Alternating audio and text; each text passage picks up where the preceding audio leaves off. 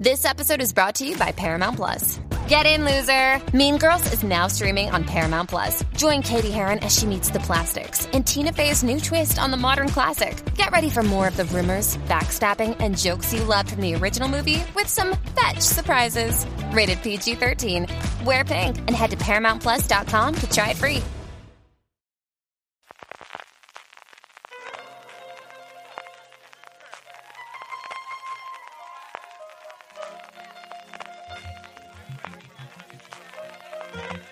Estás escuchando Fuera de Series con CJ Navas.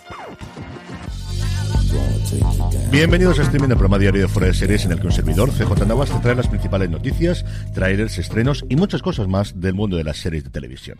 Edición del lunes 5 de junio de 2023 con una noticia muy importante para la huelga de guionistas en Estados Unidos y es que el sindicato de directores ha llegado a un acuerdo con los productores este pasado fin de semana. En el acuerdo, el gremio de los directores han conseguido dos grandes cosas que estaban buscando, dos grandes reivindicaciones. Por un lado, el tema salarial, consiguen unos aumentos del 5% en este primer año, 4 en el segundo y 3,5 en el tercero. Recordad que al igual que los intérpretes y por supuesto los guionistas, los acuerdos, estos convenios colectivos de alguna forma, que sería como lo llamaríamos aquí en España, se firman por tres años. Son subidas sustanciales, eso sí, en todos los casos por debajo de la inflación, que fue un 7%, un 6% en los dos últimos años en Estados Unidos y en este año las previsiones son de un 5%.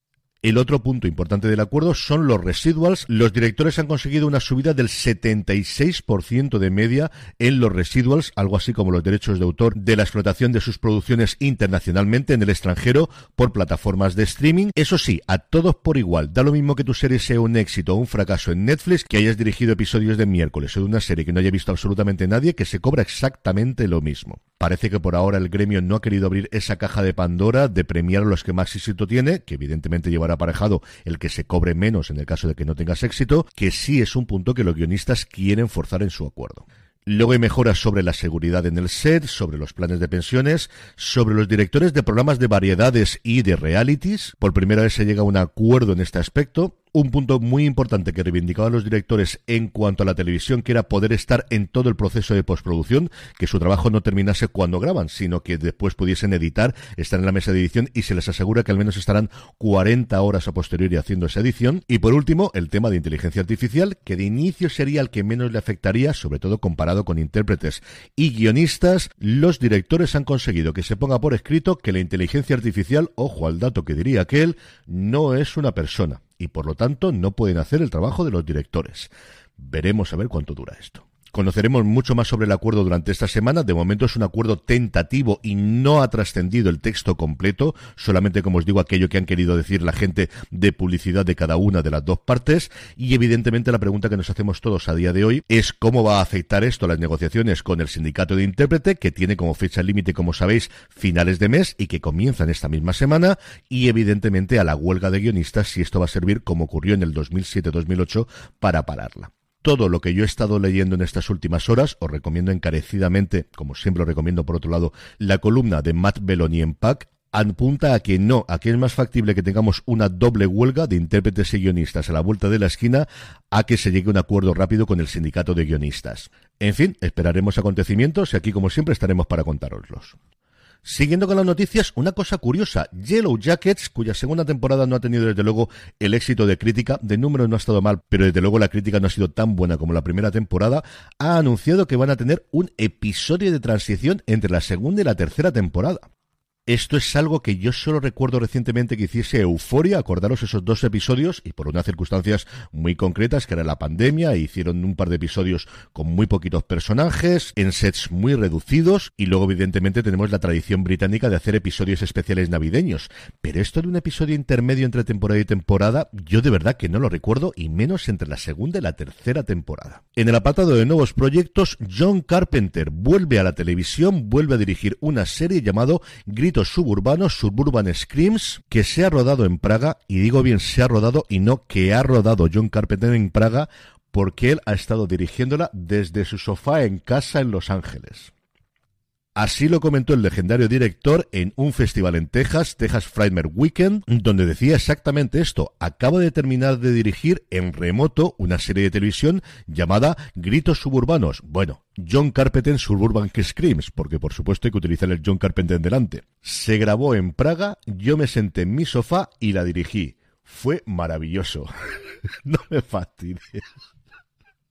En el apartado de fichajes, la nueva versión de Crueles Intenciones, Cruel Intentions, que ha encargado Amazon, ya obtiene prácticamente todo su cast y ahí encontraremos a Sarah Catherine Hook, a Zach Vargas, a Kobe Clark, precisamente hablando de Yellow Jackets, a Brooke Lena Johnson, a Sarah Silva, a John Harlan Kim, a Mayra Molloy y a Sean Patrick Thomas, que si recordáis estuvo en la película original.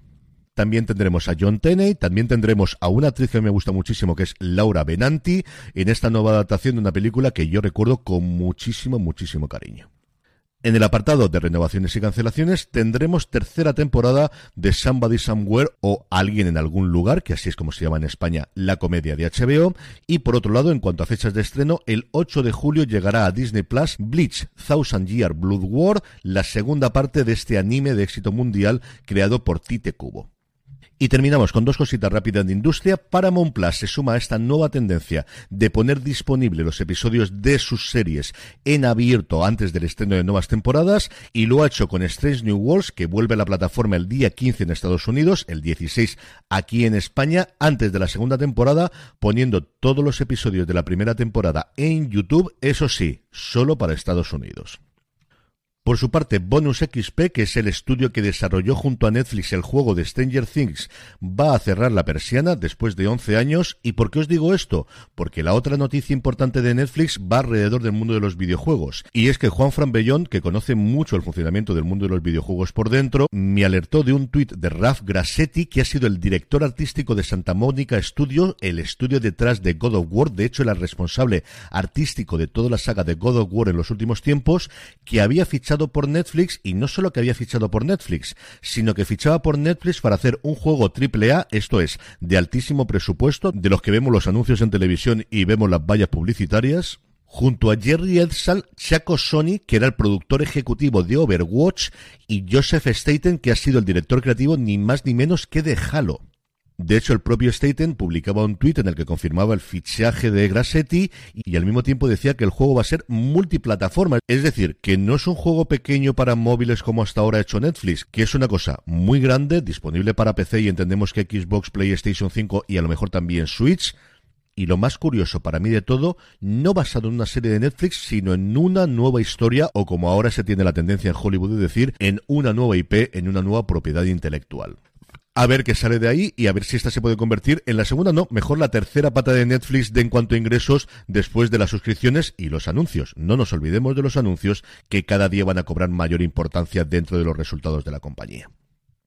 En el apartado de vídeos y trailers, por fin Jersey Armstrong ha hablado del final de Succession, lo ha hecho en The Watch, el programa de The Ringer, esto ha sido factible porque al parecer el sindicato de guionistas ha relajado un poquito las exigencias a sus miembros y ahora les permiten hablar de obras que hayan concluido su rodaje antes de la huelga de guionistas y fundamentalmente siempre que no estén propiciadas por la compañía productora. Por eso no está en el podcast oficial de HBO en el final, pero sí está en este podcast de The Watch, donde por otro lado siempre ha acudido al finalizar una temporada para comentarla con sus dos presentadores. El vídeo dura unos nueve minutos de una conversación que dura una hora y que tenéis en formato podcast. Por su parte, Apple TV Plus ha publicado uno de estos vídeos recopilatorio de todo lo próximo que va a venir y ahí podemos ver a Austin Butler, a Colin Farrell, a Kristen Wiig en sus próximas series y sobre todo un primer vistazo a Masters of War, la serie que cerraría esa trilogía bélica de Steven Spielberg y Tom Hanks después de esas dos absolutas maravillas como son Hermanos de Sangre, Band Brothers y The Pacific.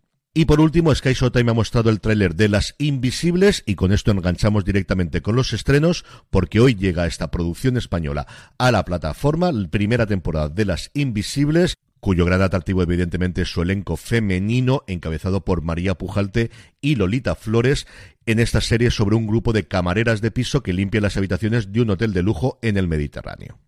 Hablando de historias femeninas, en este caso en la Segunda Guerra Mundial, Canal Historia nos trae Tácticas de Guerra, de la que os hablé la semana pasada, sobre este grupo de mujeres que combatieron a los nazis desde el apartado de inteligencia británico. Netflix nos trae Barracuda Queens. Tras endeudarse hasta las cejas, un grupo de chicas que viven en un barrio acomodado de Estocolmo deciden robar en las casas de sus vecinos. Una serie sueca inspirada en hechos reales. Y por último, HBO Max nos trae The Idol, una serie que ha sido vapuleada por la crítica que solo la ha podido ver en Cannes, que no ha facilitado su visionado al resto de la prensa ni aquí en España ni en Estados Unidos. Dan Feinberg, el crítico del Hollywood Reporter, posiblemente una de las cinco personas más importantes a la que mandar screeners, es decir, los episodios anticipados, confirmaba que no le habían mandado los episodios para poder verla anticipadamente. Como os digo, una serie vapuleada por las críticas, pero que yo sigo teniendo el pálpito que le puede funcionar muy bien de números HBO Max. A partir de hoy lo sabremos.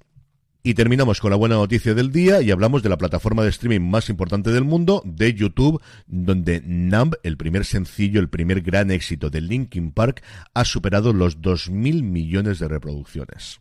En el 2018 el vídeo había conseguido pasar de mil millones después de una campaña de los fans tras el triste fallecimiento de su cantante Chester Bennington el 20 de julio del 2017 y apenas cinco años después ha sumado otros mil millones de reproducciones una canción que me trae muchísimo, muchísimos recuerdos. Anda que no he escuchado, cantado, bailado y hecho el cafre con esta canción, como por otro lado con muchas otras de ese maravilloso Meteora del 2003. Y con esto concluimos streaming por hoy. Gracias por escucharme. Volvemos mañana martes grabando en remoto a ver qué tal se ve el vídeo, que tengo mucha curiosidad por hacer la primera probatura en remoto. Como os decía, gracias por escucharme. Pasaros por fuera de series.com, que hemos grabado muchísimas cosas esta pasada semana. Mañana mucho más, recordad, tened muchísimo cuidado y fuera.